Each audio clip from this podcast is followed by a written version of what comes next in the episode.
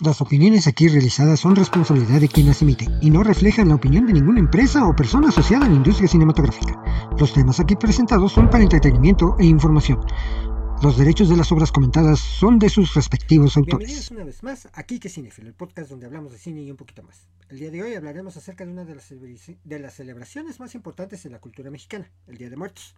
Conoceremos algunos datos acerca de esta festividad y por supuesto darle daré una lista de aquellas películas relacionadas a la misma. Les recuerdo que me pueden ver y escuchar a través de Spotify y YouTube. Suscríbanse, denle la campanita. Y en audio estoy disponible en las más importantes plataformas. También les recuerdo que pueden seguirme en mis redes sociales y dejarme mensajes vía WhatsApp cuyos números se encontrarán en las mismas. Y agradezco a quienes se han dado un tiempecito enviarme mensajes de solidaridad, a través de las redes sociales con respecto a el fallecimiento de mi señor padre. Eh, quiero agradecer a todos los que lo han hecho. Eh, muchas gracias. Eh, de verdad, el, mm, aunque han sido pocos realmente, pero han sido muy sustanciosos. Han sido tres meses desde el 30 de julio hasta este momento muy difíciles para mí, para un servidor.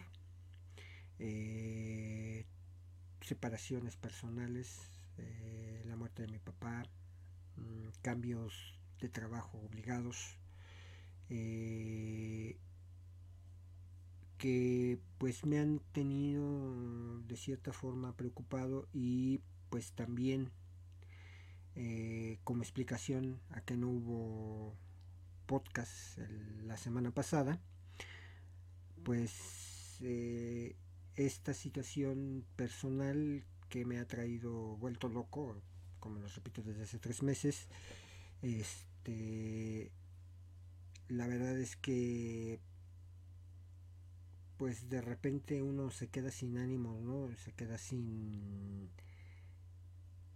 sin fuerzas y la semana pasada pues desgraciadamente también me sentía yo mal físicamente, estoy enfermo. Entonces, este vaya, eh, la semana pasada pues sí definitivamente no tuve la estamina y la fuerza este, para poder hacer este podcast Hoy lo hago con mucho esfuerzo porque la verdad no estoy bien, no estoy... Estoy físicamente agotado, estoy físicamente mal. Eh, créanme que para mí esto de hacer el podcast, pues para mí es llenador, es increíblemente grato. Sin embargo, pues eh, eh, sí quiero decirles que, que la verdad en su momento si llego a suspender o a, este, a dejar de hacer por una o dos semanas algún podcast ah, o algún capítulo pues, de esta temporada sobre todo, pues yo quiero pedirles a mi audiencia que pues me sean mm, pacientes. Vamos a seguir, voy a tratar de seguir como todo principio tiene un final, esta temporada se acerca a su final. Este, con el fin de, mejorar, voy a cambiar algunas situaciones eh, en cuanto a la escritura del podcast. Estoy pensando en mejoras. Eh, como todo, siempre hay que pensar en mejora. Eh, voy a empezar a hacer shorts y TikToks eh, estén al pendiente de este también de ese nuevo proyecto que, que Quique Cinefilo les va a traer eh, para su conocimiento del séptimo arte. Pero sobre todo sí les quiero agradecer su paciencia, les quiero agradecer su solidaridad con la muerte de mi papi y créanme que Quique Cinéfilo se los agradece bastante. Muchas gracias. Iniciamos.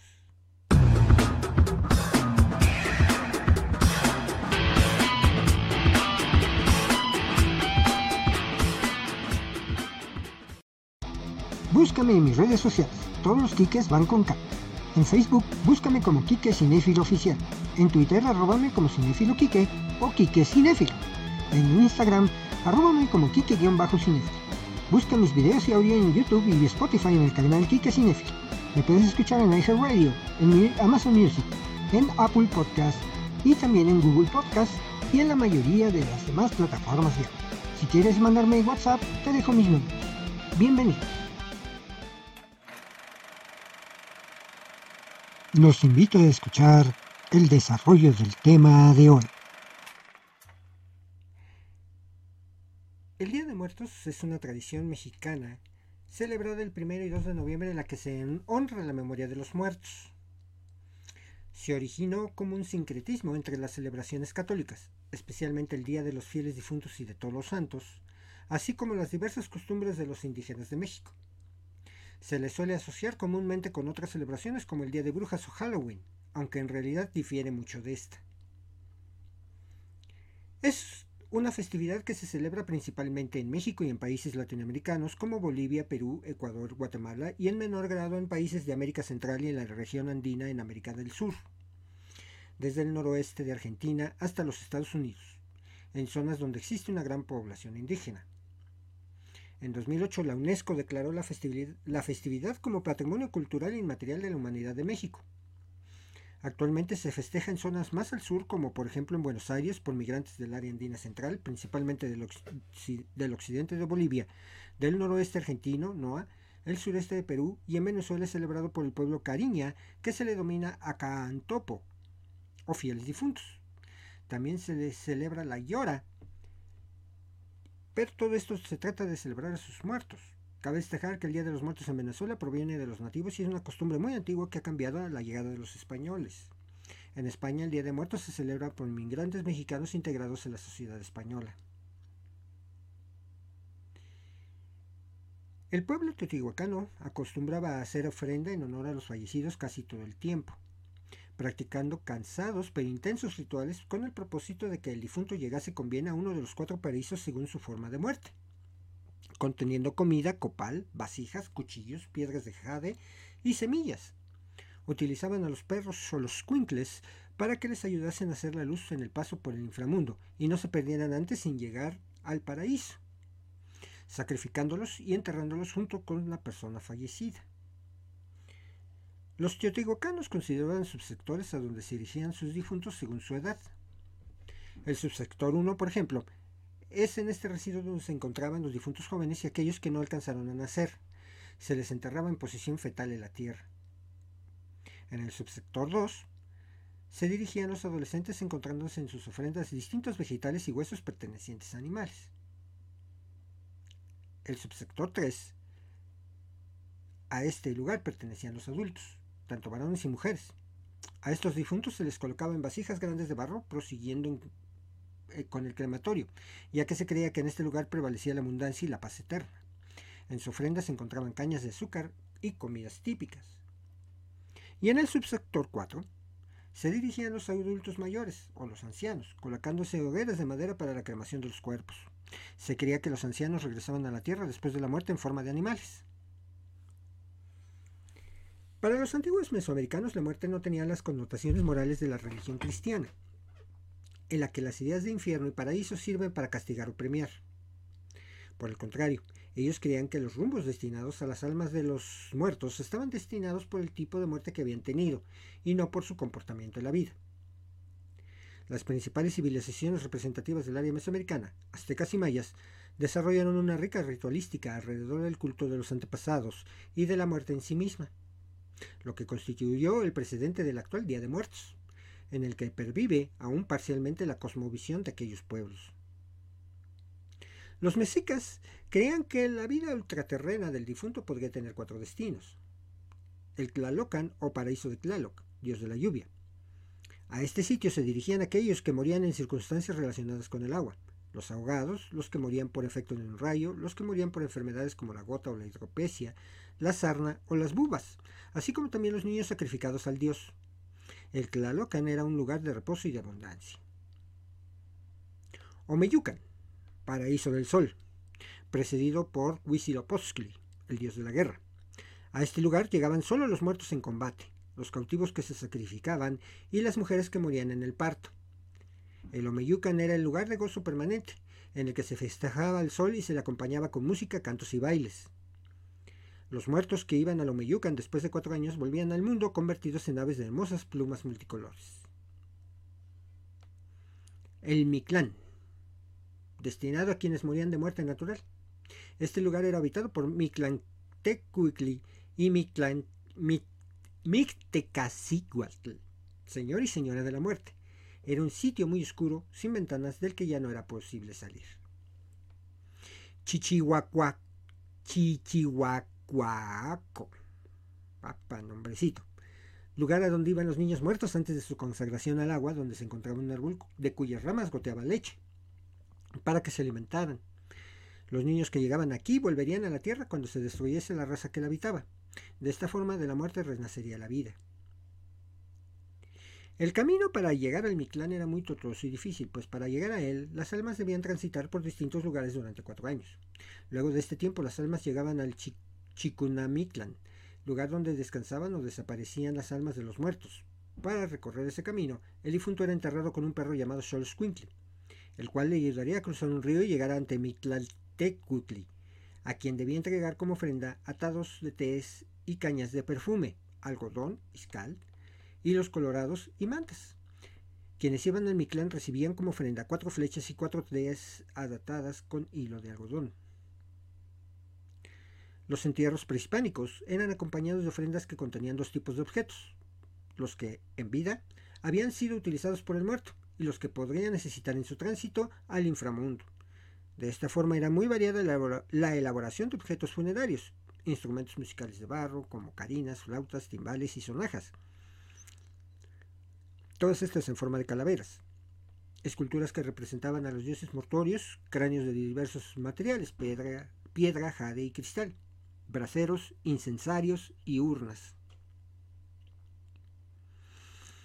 Un día de muertos como tal no existía en la cultura náhuatl de la náhuac. En el calendario náhuatl eran tres las fechas, o tres veintenas, en las que se honraba a los muertos a quienes habían levantado su sombra, según la tradición náhuatl, al español. Es decir, tres veintenas estaban dedicadas a Mictlanquecuy y Mictlanxicuatl. Primero, durante el mes llamado Tlaxochimaco, se llevaba a cabo la celebración denominada Mictlalhuitontli, es decir, la fiesta de los muertitos, o fiesta de los muertos chiquitos, alrededor del 16 de julio. En segundo lugar, el Mictlalhuitl, en el mes de octubre y, por último en el mes de marzo. Esta fiesta iniciaba cuando se cortaba en el bosque el árbol llamado Xocol, al cual le quitaban la corteza y le ponían flores para adornarlo. En la celebración participaban todos y se hacían ofrendas al árbol durante 20 días. En el décimo mes del calendario se celebraba la, la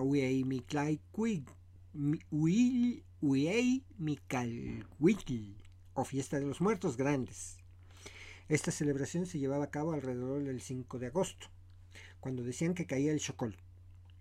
En esta fiesta se realizaban procesiones que concluían con rondas en torno al árbol. Se acostumbraba a realizar sacrificios de personas y se hacían grandes comidas. Después ponían una figura de bledo en la punta del árbol y danzaban, vestidos con plumas preciosas y cascabeles. Al, al finalizar la fiesta, los jóvenes subían al árbol para quitar la figura. Se derribaba el chocol y terminaba la celebración. En esta fiesta, la gente acostumbraba colocar altares con ofrendas para recordar a sus muertos, lo que es el antecedente del actual altar de muertos. Se honraba especialmente a quienes habían levantado su sombra en alguna tarea especial, principalmente a los guerreros y a las mujeres. Chihuateteotl, que murieron en el parto, que eran equiparadas a guerreros. Quienes murieron por un rayo o ahogados iban al Tlalocan, desde antes de la llegada de los españoles, antes de que la religión católica llegara a Mesoamérica, muchas de las culturas prehispánicas tenían la creencia de una vida después de la muerte. Por ejemplo, según Luis Ramos en su libro Culturas Clásicas Prehispánicas en la cultura maya, cuando una persona moría, su alma iba al inframundo, conocido por ellos como Xibalba. Según sus creencias, para llegar a este lugar las almas debían de cruzar un río con la ayuda de un xoloscuintle. Es por eso que dentro de los ritos funerarios de los mayas se encontraba el de enterrar a un perro de esta raza junto a con la persona fallecida. De lo contrario, correría el riesgo de no llegar al Xibalba y quedarse en el camino. Cuando llegaron a América los españoles en el siglo XVI, trajeron sus propias celebraciones tradicionales para conmemorar a los difuntos, donde se recordaba a los muertos en el Día de Todos los Santos. Al convertir a los nativos del Nuevo Mundo, se dio lugar a un sincretismo que mezcló las tradiciones europeas y prehispánicas, haciendo coincidir las festividades católicas del Día de Todos los Santos y Todas las Almas con el festival similar mesoamericano, creando el actual Día de Muertos. Otros elementos influirían en la evolución de las actuales costumbres del Día de Muertos. Por ejemplo, en el centro del país, las epidemias que durante siglos azotaron a la Ciudad de México llevaron a la creación de cementerios fuera de la ciudad. Y fue hacia 1861 que el gobierno comenzó a hacerse cargo de los entierros. Asimismo, hacia 1859 se consolidó la costumbre de adornar las tumbas, las tumbas con flores y velas. Visitar los panteones los días primeros de noviembre. La clase alta por las mañanas y los pobres por la tarde. La gente de clase alta aprovechaba estos días para poder estrenar sus ropas negras que preparaban desde antes para poderlos lucirlas en los panteones. La antropóloga Elsa Malvido ha criticado la explicación prehispánica y única del Día de los Muertos, a través del análisis de prácticas asociadas con la muerte entre los siglos XVIII y XIX también la historiadora consideró que el nacionalismo postrevolucionario y las afirmaciones de Octavio Paz en el laberinto de la soledad erróneamente han impuesto la idea de que el Día de Muertos mexicano ha sido la resultante del sincretismo cimentado en las prácticas mortuorias mesoamericanas, pero entendidas como únicamente mexicas, con las católicas. Esto con el fin de disminuir la influencia católica y unificar las prácticas culturales en México. Para ella, lo asociado con el Día de Muertos ha sido más bien la resultante de la historia de las prácticas mortuorias, administración de cementerios, entierros, cremación, desde el periodo virreinal hasta la primera mitad del siglo XX, como de la liturgia católica de todos los santos y de fieles difuntos, con sus respectivas variantes según las regiones de México y Centroamérica, las cuales reflejan influencias indígenas y modernas propias de cada región. Así, por ejemplo, las prácticas culinarias, pan de muertos, calaveritas de dulce, el pif tacateco y otros platillos y dulces típicos de la fecha. La puesta de un altar y demás decoración asociada serían simplemente versiones locales de prácticas católicas similares a las presentes en zonas rurales de Europa, principalmente en España e Italia. En una ceremonia llevada a cabo en París, Francia, el 7 de noviembre de 2003, la UNESCO distinguió a la festividad indígena del Día de Muertos como obra maestra del patrimonio oral e intangible de la humanidad, la distinción por considerar la, por UNESCO que esta festividad es una de las representaciones más relevantes del patrimonio vivo de México y del mundo, y como una de las expresiones culturales más antiguas y de mayor fuerza entre los grupos indígenas del país. Además, en el documento de declaratoria se destaca que ese encuentro anual entre las personas que la celebran y sus antepasados desempeña una función social que recuerda el lugar del individuo en el seno del grupo y contribuye a la afirmación de la identidad. Además, aunque la tradición no está formalmente amenazada, su dimensión estética y cultural debe preservarse del creciente número de expresiones no indígenas y de carácter comercial que tienden a afectar su contenido inmaterial. La celebración del Día de Muertos tiene raíces prehispánicas y festeja la memoria de los difuntos con visitas a cementerios y coloridas ofrendas.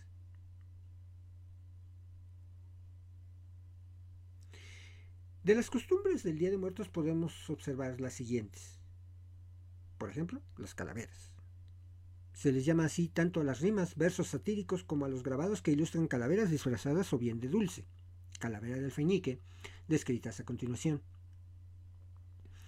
Las rimas, también llamadas calaveras literarias, son en realidad epitafios humorísticos de personas aún vivas que constan de versos donde la muerte, personificada, bromea con personajes de la, vida, de la vida real, haciendo alusión sobre alguna característica peculiar de la persona en cuestión finalizan con frases donde se expone que se lo llevará a la tumba.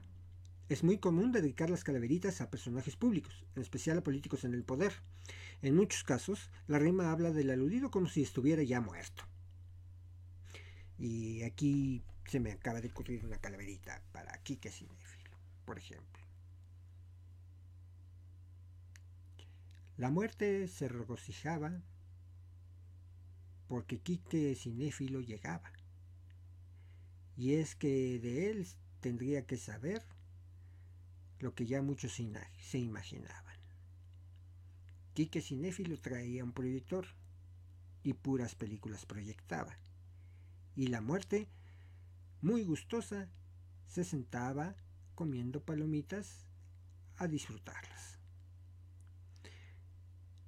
Pero cuando Quique Cinéfilo decidió irse, entonces la muerte la amenazó. Y le dijo, Quique Cinéfilo, tú no podrás ser feliz si no te quedas conmigo. ¡Wow! Ah, ¿verdad? Bueno, es un ejemplo de una calaverita. También, dentro de los grabados de calaveras están las litografías generalmente de José Guadalupe Posada, que aún no dibujó específicamente para el Día de Muertos, sino que eran caricaturas con las que colaboraban diferentes publicaciones del principios del siglo XX en México, y que se usan en estas fechas por sus alusiones a la muerte festiva. También están las calaveritas de azúcar, que son dulces en forma de cráneo, generalmente realizadas de dulce de azúcar, chocolate, amaranto, gomita y entre otros. Generalmente son vendidas en los tradicionales mercados denominados Todos los Santos, además de tiendas comerciales, tianguis, etc.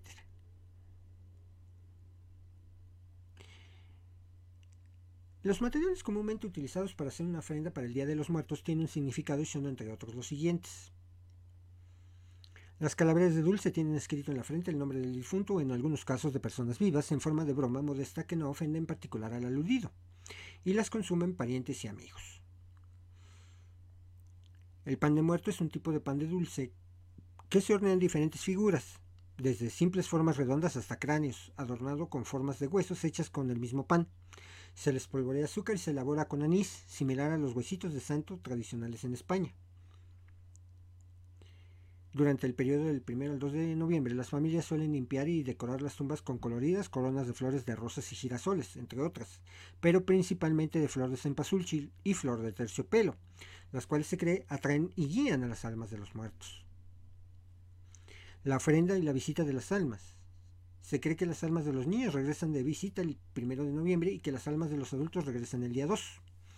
En el caso de que no se pueda visitar la tumba, ya sea porque ya no existe la tumba del difunto, porque la familia está muy lejos para ir a visitarla, también se elaboran detallados altares en las casas, donde se ponen las ofrendas que pueden ser platillos de comida, el pan de muerto, vasos de agua, mezcal, tequila, pulque o atole, cigarros e incluso juguetes para las almas de los niños. Todo esto se coloca junto al retrato de los difuntos rodeados de veladoras. El retrato del difunto sugiere el alma que los visitará la noche del 2 de noviembre. Dicha imagen honra la parte más alta del altar, se coloca de espaldas y frente a ella se coloca un espejo para que el difunto solo pueda ver el reflejo de sus deudos. Y estos vean a su vez únicamente al difunto. La imagen de las ánimas del purgatorio sirve para pedir la salida del purgatorio del alma del difunto por si acaso se encontrará ahí. Y aunque pueden ser menos, tienen que ser en pares y preferiblemente de color morado. Estamos hablando de los cirios, con coronas y flores de cera. Los cirios, sobre todo, son, si, sobre todo si son morados, son señal de duelo. Los cuatro cirios en cruz representan los cuatro puntos cardinales, de manera que el ánima pueda orientarse hasta encontrar su camino y su casa. La cruz, utilizada en la mayoría de los altares, es un símbolo introducido por los evangelizadores españoles, con el fin de incorporar el catecismo a una tradición tan arraigada entre los indígenas como la veneración de los muertos para recordarle su fe, ya que el miércoles de ceniza se le dice la frase, recuerda que polvo eres y en polvo te convertirás, con lo que se le recuerda que regresa a la tierra de la que salió. La cruz va en la parte superior del altar a un costado de la imagen del difunto y esta puede ser de sal, ceniza, tierra o cal. La calabaza, curcubita moshata, ocupa un privilegiado tanto en la cocina tradicional prehispánica como en la actual.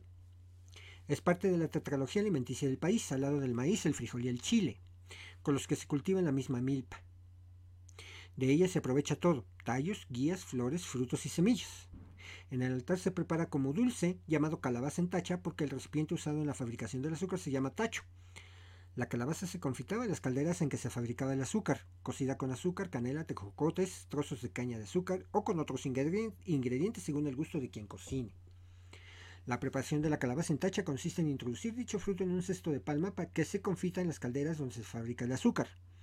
Esta es la forma tradicional, pues en las antiguas máquinas de los ingenios se hacía la concentración del guarano o jugo de caña en dos calderas cónicas colocadas sobre un solo horno, la mancuerna. Una de las calderas era la malera y otra la tacha. Y en la actualidad se prepara cocida en miel de pinoncillo panela, actualmente llamada también tacha para bendecir las casas. El dulce cristalizado se llamaba o se llama calabazate. También se suelen adornar las ofrendas con papel picado, que es una artesanía mexicana que se elabora con papel de China recortado con figuras de esqueletos y calaveritas. Este es considerado como una representación de la alegría festiva del Día de Muertos y del Viento. Con la vara de tejocote se abriría el paso al alma que regresara a visitar a sus parientes, por eso no se le deben de quitar las espinas. En algunos lugares de México se acostumbra a realizar un arco de caña y flores, el cual simboliza el paso a una vida de purificación y el abandono del cuerpo terrenal. El copal es un elemento prehispánico que limpia y purifica las energías de un lugar, santificando el ambiente.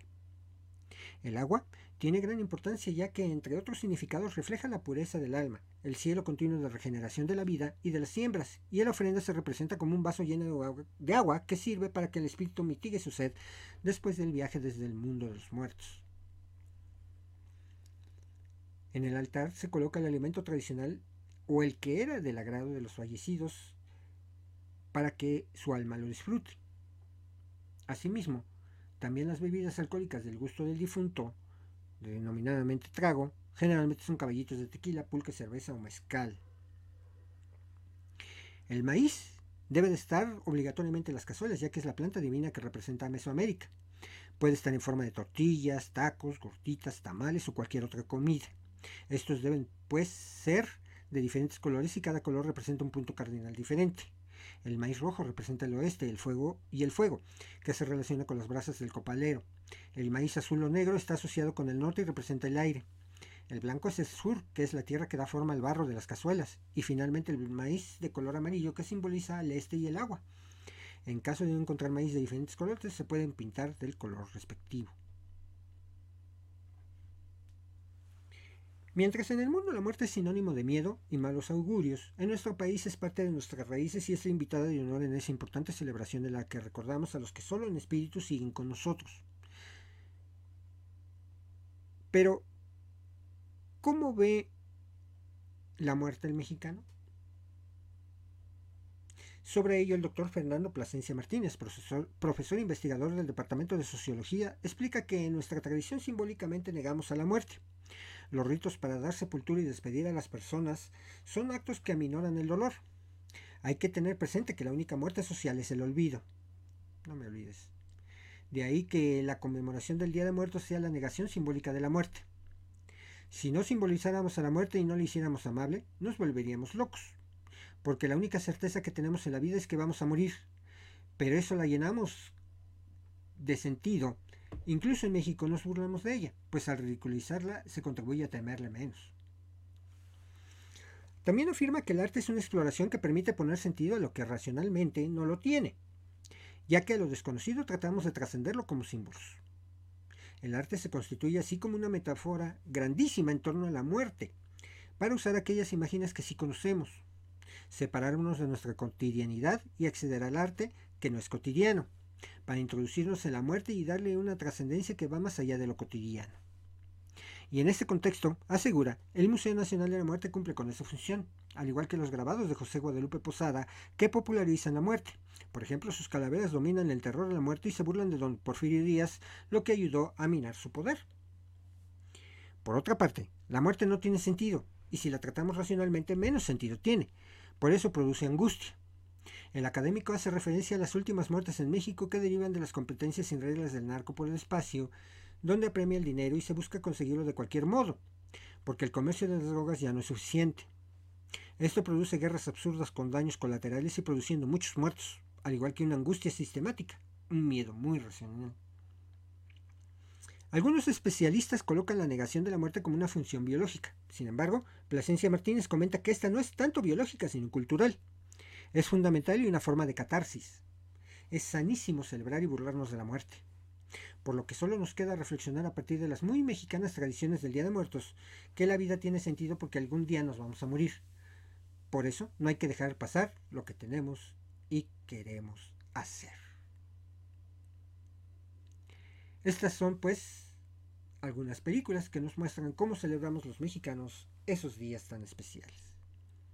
Ya hemos hablado de esta cinta, Macario, de 1959. En las grutas de Cacagomilpa, en Taxco Guerrero, el cineasta Roberto Gabaldón encendió miles de veladoras y nos mostró a Ignacio López Tarso y a Enrique Lucero, como Macario y la muerte, filosofando sobre la vida. Bienvenido a mi gruta, le dice la parca al campesino. Mira, esta es la humanidad, afirma señalando las flamas alrededor de ellos. Aquí ves arder las vidas tranquilamente. A veces soplan los vientos de la guerra, los de la peste, y las vidas se apagan por millares al azar. Las altas, las pequeñas, las derechas, las torcidas. La belleza de este diálogo, creado por Emilio Carballido y el propio Gabaldón a partir de la novela homónima de B. Traven, se combinó con la mirada privilegiada de Gabriel Figueroa. El resultado, visto a la distancia, sigue siendo estremecedor. Macario mostró la fragilidad de la vida y lo inútil que es seguir alargando nuestra estadía en este mundo. Gracias a esto, la cinta permaneció 14 semanas en cartelera, algo inusual para una película sin alguna celebridad de la época de oro. Asimismo, compitió por la Palma de Oro en el Festival de Cannes donde Figueroa ganó Mejor Fotografía y se convirtió en el primer filme mexicano nominado al Oscar. Pero el triunfo más grande de Macario es que su relato y esta secuencia se convirtieron en el retrato por excelencia de la muerte, así como en una de las escenas más bellas e icónicas del cine mexicano. Pero Ignacio López Tarso no sería la única que protagonizaría una película de este tipo. La siguiente es Pedro Páramo de 1966. Existen tres adaptaciones de la obra maestra de Juan Rufo, una de las más trascendentales de la literatura mexicana. Y aunque sería difícil seleccionar a la mejor, lo hecho por el entonces novato Carlos Velo a mediados de los 60 sobresale. La cinta es el resultado de un trabajo que incluyó nombres como John Calvin e Ignacio López Tarso en la actuación, a un Gabriel Figueroa en la fotografía y sobre todo a Manuel Barbachano, Ponce y a Carlos Fuentes, además del propio Velo, como responsables del guion. Así, esta cinta que representó a México en el Festival de Cannes al año siguiente de su estreno, logró tomar lo más elemental de aquel pueblo de Comala, así como lo fascinantes de sus habitantes, la muerte. La muerte agridulce, la que se celebra pero que también duele. Una de que nos hace sonreír pero que al mismo tiempo nos inunda de melancolía. Bien escribía Rulfo en una de sus líneas inmortales. Cada suspiro es como un sorbo de vida del que uno se deshace como si nuestra existencia se fuera desmoronando poco a poco hasta causa, a causa de la tristeza. Y sí, se desmorona uno. Hasta los huesos de 2001. ¿Qué tendría de espantoso morir si del otro lado nos esperara una gran fiesta amenizada por la poderosa voz de Eugenia León y en donde la gente bailara al ritmo de Café Tacuba? En 2001 el mexicano René Castillo hizo Hasta los Huesos, un cortometraje que se ganaría un lugar dentro de lo mejor de nuestra cinematografía. Más allá de los premios internacionales que obtuvo y del presupuesto que manejó, aunque no hay cifras oficiales, se habla de millones de pesos, la grandeza de este trabajo radica en el stop motion con el que fue creado. Aquí, durante 12 minutos, increíbles calaveras creadas con plastilina nos muestran los últimos instantes de vida de un hombre que llega aterrorizando el mundo de los muertos. Sin embargo, ese sufrimiento poco a poco se va transformando al darse cuenta de que la muerte está llena de buenos momentos y mucha diversión. Así se lo hace saber una muy elegante Catrina que, con el mencionado talento musical de Eugenia, le canta al oído una versión extramencionada de La Llorona, capaz de conmover a los vivos y a los muertos. Si así es como se vive la muerte, no tenemos nada que temer. De la siguiente película que les hablaré es Que viva México de 1930 y 1932. Impresionado al conocer los grabados de José Guadalupe Posada, el legendario cineasta soviético Sergei Eisenstein viajó a México con el ferviente interés de capturar nuestra esencia en el celuloide. Con el apoyo del productor estadounidense Upton Sinclair, Sergei permaneció en nuestro país por más de dos años. Su larga estadía provocó que este proyecto, el más, más ambicioso de su carrera, fuera cancelado. Pero la leyenda de lo que el director del acorazado Potemkin de 1925 había filmado en México ya se había esparcido por el mundo. Así que hubo varios intentos de rescatar, décadas después, lo realizado. Fue hasta 1972 cuando también el cineasta soviético Grigory Alexandrov logró ensamblar la versión más aceptada de Que viva México, presentando a los cuatro, los cuatro episodios originalmente planeados, Sandunga, Maguey, Fiesta y Soldadera, así como un prólogo y un epílogo.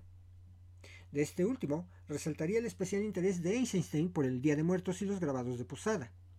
Ahí plasmaría la tradición milenaria mezclada con la modernidad de la época. Y es que el soviético vio como aquellos grabados que tanto admiró se volvieron realidad, y fue testigo de cementerios y calles inundadas de calaveras, no de huesos, sino de azúcar o chocolate, que mostraran lo bien arraigadas que aquí llevamos nuestras tradiciones. De la siguiente película que les hablaré es Día de Difuntos, Los Hijos de la Guayada, 1987. Si un soviético logró inmortalizar la cultura de nuestra nación, un español sería capaz de capturar la idiosincrasia de los mexicanos. Luego de ser el guionista de cabecera de Luis Buñuel y de escribirle sus cintas más célebres, Luis Alcoriza comenzó a dirigir sus propias historias. Así creó filmes como Clayucan de 1961, Tiburoneros de 1962 o Mecánica Nacional de 1971, en los que logró escarbar en el alma de los mexicanos para mostrarla tal y como era, llena de claroscuros y contradicciones. Si bien Día de Difuntos no tiene el frenesí inolvidable de la última cinta mencionada, ni se trata de uno de sus mejores trabajos, Alcoriza se apoyó en la misma fórmula para juntar un grupo de extraños ahora en un panteón, a propósito del Día de Muertos. Ahí, las flores de cempasúchil y las ofrendas llenas de comida y fotografías son testigos de cómo ellos poco a poco se van resquebrajando hasta descubrir que, más allá de las clases sociales, a todos nos unen las mismas debilidades, conflictos, deseos y propósitos. Esto es un drama familiar, pues de esos que solo nosotros los mexicanos sabemos crear. De la siguiente película que les hablaré es The Book of Life de 2014. The Book of Life, el libro de la vida, fue dirigida por el mexicano Jorge R. Gutiérrez y producida por Guillermo del Toro. Se estrenó en 2014 y recaudó unos 100 millones de dólares, cuando su presupuesto fue de 50. La cautivadora historia cuenta la de la vida de Manolo, un joven torero que se debate entre cumplir con las expectativas de su familia o seguir su corazón y dedicarse a su verdadera pasión, la música. Está ambientada en el Día de Muertos. Antes de, escoger el camino que seguirá, se embarca en una aventura por tres mundos fantásticos donde deberá hacer frente a sus mayores miedos. Tras el éxito de la película se planteó una secuela, Muchos han visto la influencia de The Book of Life en la popular película de animación Coco, que se estrenó en 2017 y además en ese entonces nadie se iba a imaginar que esa cinta se convertiría en activo de la Casa del Ratón. Y hablando del anterior, Coco, de 2017, de Pixar, encendió un fenómeno global de interés por la cultura mexicana, y en especial por el Día de Muertos. La aventura sigue a Miguel, un joven que ama la música pero cuya familia ha renunciado a ella, mientras viaja inadvertidamente a la Tierra de los Muertos y se encuentra con sus familiares fallecidos alebrijes coloridos y personajes de la cultura popular mexicana. Esta película, dirigida por Lick Unrick y Adrián Molina, recibió dos Oscars, Mejor Película Animada y Mejor Canción Original por Recuérdame. El éxito de taquilla y la importancia cultural de Coco han sido tan grandes que la ciudad de Los Ángeles declaró el 27 de febrero como Día de Coco. La mujer que se cree que inspiró en el papel de la dorada mamá Coco, la abuela de la cinta musical animada Coco Pixar, falleció el pasado 16 de octubre. María Salud Ramírez Caballero tenía 109 años cuando murió, el 16 de octubre en su casa de Michoacán, México. Su deceso fue confirmado en redes sociales por el secretario de Turismo de Michoacán, Roberto Monroy, quien se refirió a Ramírez Caballero en Twitter como una mujer incansable y ejemplo de vida, quien fue la inspiración para este amado personaje que dio la vuelta al mundo. Pixar nunca reconoció formalmente que Ramírez Caballero fue la inspiración para Mamá Coco, pero la similitud entre la mujer de la vida real y el personaje animado era innegable. Su parecido llevó a muchos a afirmar a lo largo de los años que ella había sido la modelo de, Mamá Coco y si se, sabía que los, turistas, que los turistas iban a su casa y se tomaban fotos con ella junto a un cartel de Coco. Ramírez Caballero, alfarera de oficio, nació y murió en un pequeño pueblo de Santa Fe de la Laguna, Michoacán, uno de los muchos pueblitos hermosos y pintorescos de México. Y al igual que Mamá Coco en la película, tuvo tres hijos, nietos y bisnietos. Su pintoresca ciudad natal está muy cerca del lago de Pátzcuaro, uno de los destinos más conocidos de México para el Día de los Muertos, el eje de Coco. Y hay otras obras cinematográficas que han tenido influencia en nuestra cultura, como por ejemplo Spectre, cinta donde el legendario James Bond tiene acción en la Ciudad de México durante un, un desfile alusivo al Día de Muertos. Y desde entonces, a partir de 2013, se ha venido realizando este desfile que no existía, que se realizó a propósito de Spectre. Y sí, mm, el Día de Muertos tiene un significado para nosotros, por todo esto, por la cercanía de todo esto, pues a mí ya no me dio tiempo ni siquiera de hacer un altar, pero y por lo mismo también que les decía yo que de los cambios de trabajo y todo, pues, uno requiere dinero desgraciadamente para todo ya y que que tener dinero, yo no pude poner un altar. Em, me hizo favor una persona incluir a mi papá en el altar, en su altar personal. Y este y bueno, mm, ¿qué les digo? Ah, eh, por a propósito de las celebraciones del Día de Muertos, la más espectacular, la que se reconoce internacionalmente, es precisamente la que se realiza en la isla de en Michoacán, eh, donde eh, a las faldas de, este, de esta impresionante isla está eh, el panteón y donde se realizan una de rituales muy fantásticos. Hoy día se llena de gente como no tiene una idea. Y pues yo les recomendaría que si no tuvieron oportunidad de ir este año, lo hagan. Es una experiencia muy bonita. Eh, anticipen su llegada, anticipen todo. Este, si pueden, pues eh, también háganlo con mucha seguridad. Eh, regularmente hay mucha, mucho lugar donde hospedarse en Pátzcuaro, sin embargo, eh, se llega a llenar. Eh, lo más cercano, pues obviamente es Morelia, a 20 minutos. Entonces yo creo que eh, si van a viajar de Morelia a Pátzcuaro y de Pátzcuaro a Morelia, pues no ingieran bebidas alcohólicas, este, y háganlo por las por la carretera, por la autopista mm, Morelia Pátzcuaro para evitar cualquier este contingencia. esos días es un está muy vigilada la zona, entonces yo creo que no, tendrán problema para disfrutar de esa, esa celebración. Los invito de verdad a conocer Janitzio en esas fechas. Y bueno, esto fue el tema de hoy, espero que les haya gustado. Continuamos. Ahora les daré la recomendación.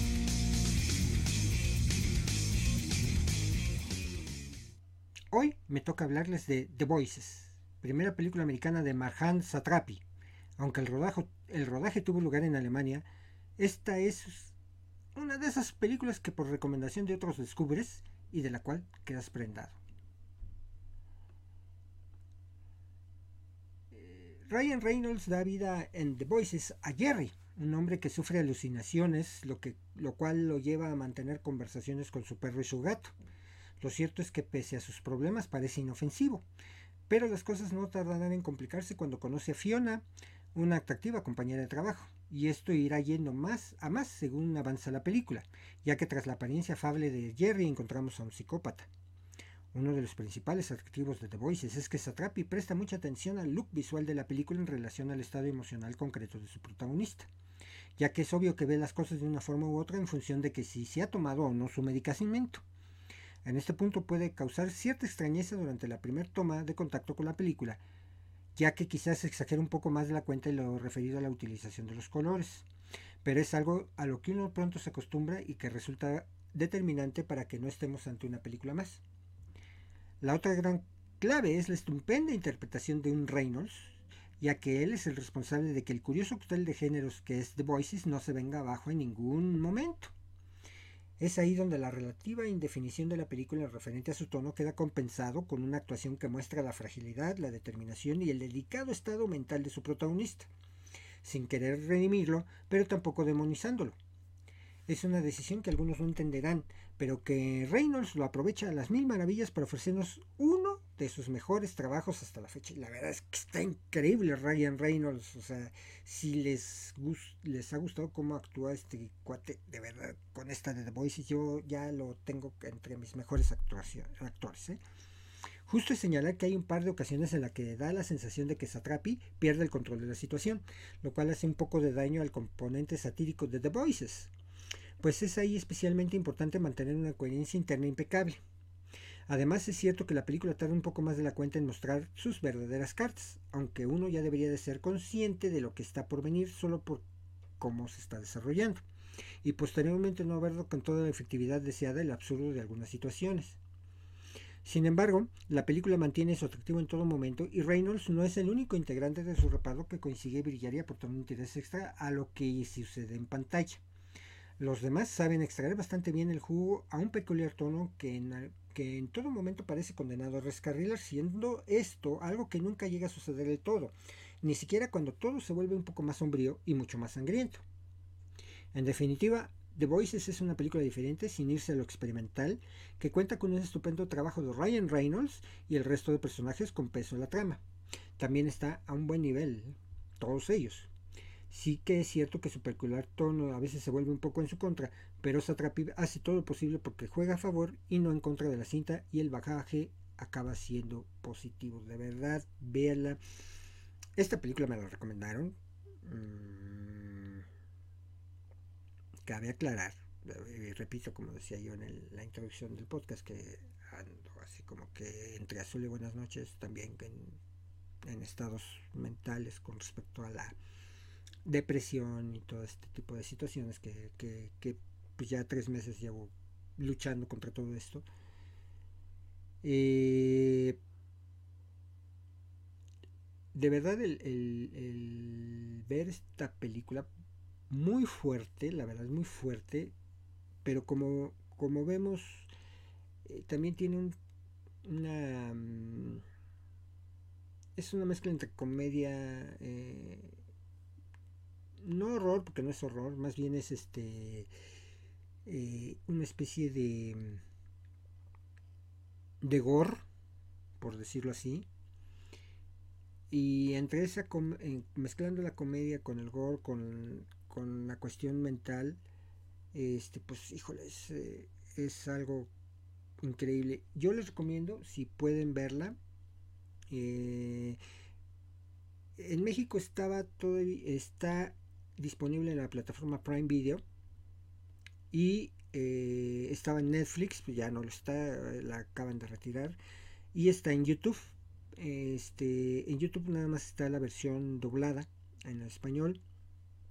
Si tienen forma de verla en, su idioma original en Prime Video, mm, podrán pues ver la actuación de Ryan Reynolds en su máximo esplendor porque él hace las voces de del perro, del gato, del reno. No, bueno, o sea, de verdad es que es una, una película muy buena, muy buena, muy buena, muy mm, compleja de entender también. Mm, y lo único que no me gustó fue el final, el musical que incluyeron al final. Yo creo que eh, como darle un tono irónico a la película, la directora lo incluyó, pero yo creo que no era necesario, ya como había terminado la película creo que era más que suficiente. Y bueno, pues ya ese musical que incluyeron al final de la película no, no fue muy, muy, muy bueno, que digamos, pero mm, la película en su desarrollo, híjole, es algo, algo maravilloso. Entonces, y de verdad, eh, de verdad, de verdad considero yo ahora, en este momento, a Ryan Reynolds, para mí, uno de los mejores actores. Muy independientemente que esté haciendo muchas películas comerciales como Deadpool y todo el mundo lo está esperando, está esperando el estreno de Deadpool 3 y yo también, pero yo creo que esta película muestra lo que es capaz de hacer un Ryan Reynolds en un papel serio porque está interpretando una persona tocada de sus facultades mentales. ¿no? Entonces se los recomiendo. The Voices mm, o las voces, la verdad es que no tengo el título bien como, como la presentaron aquí en México, pero busquen a The Voices, Ryan Reynolds, les aparece ahí en su buscador, está en Prime Video, está en YouTube, se las recomiendo. Continuamos. Divertámonos y reflexionemos con la frase cinematográfica. La frase cinematográfica de esta semana es, mientras los recordemos, seguirán con nosotros. ¿Quién la menciona? La menciona el padre de Joaquín cuando está enfrente del altar del Día de los Muertos en la película El libro, el libro de la vida, perdóname, el libro de la vida. Bueno, como les mencioné al principio de este podcast, se acerca el final de la temporada, vamos a a darle más contenido a nuestra audiencia, aunque pues no ha sido tanta la audiencia que hemos tenido en esta temporada. Eh, pues espero que, que, sigan apoyándonos, aquellas personas que siguen viendo nuestros podcasts, lo sigan haciendo. Y este, pues bueno, no me queda más que agradecer a todos, repito, la solidaridad con sus mensajes acerca de la muerte de mi papá. Papá, te amo hasta donde estés, te quiero mucho. A todos aquellos que han perdido a un familiar recientemente, mi solidaridad, mi cariño, mi amor. Al periodista Pascal Ventral del Río, con quien he tenido el gusto de platicar algunas ocasiones mediante Twitter, le mando un abrazo. Mm, el viernes pasado falleció su mamá, también le mando un abrazo a Pascal Ventral del Río, periodista mexicano.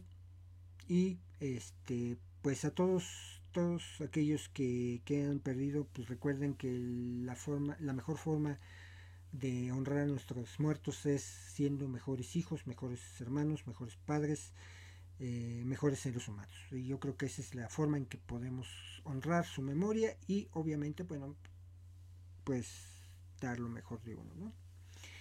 Y bueno, pues esto fue Kike Cinefilo, el podcast donde hablamos de cine y un poquito más. Los espero Hasta entonces. Conducción, guion, cámara, audio, edición y todo lo demás lo hice yo. 2022 Kike Cinefilo Producciones. Todos los derechos reservados.